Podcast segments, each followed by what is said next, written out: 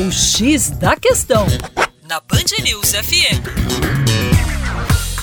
Olá, meu caro ouvinte Band News, com vocês aí, João Marcelo, Geografia Terra Negra. Hoje falando um pouco sobre o nosso querido São Francisco, principalmente no seu médio curso. Estados da Bahia e Pernambuco têm sido, desde a década de 80, uma das mais importantes zonas agrícolas fruticultoras no país e, quiçá, no mundo.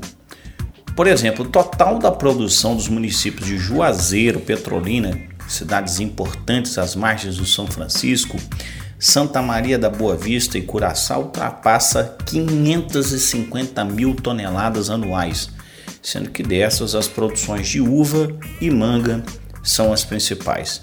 Importante dizer que as condições naturais, é, à primeira vista, poderiam desfavorecer a essa produção se tratam de regiões onde você tem prolongados períodos de estiagem, mas a utilização de técnicas adequadas de irrigação, associadas a solos ricos em nutrientes e, evidentemente, a um contexto de modernização de práticas agrícolas, criam ambientes de alta produtividade.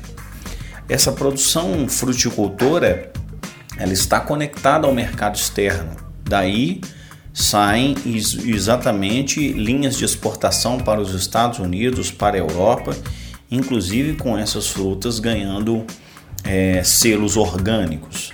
Temos também o surgimento de uma nova região vinícola na região, produção de vinhos que inclusive figuram em cartas famosas da Europa. E ainda podemos falar do processamento da polpa de fruta. É importante dizer que com investimento, com tecnologia, é, conseguimos superar os problemas ambientais, as dificuldades ambientais e tornar regiões que antes não eram produtivas como regiões produtivas.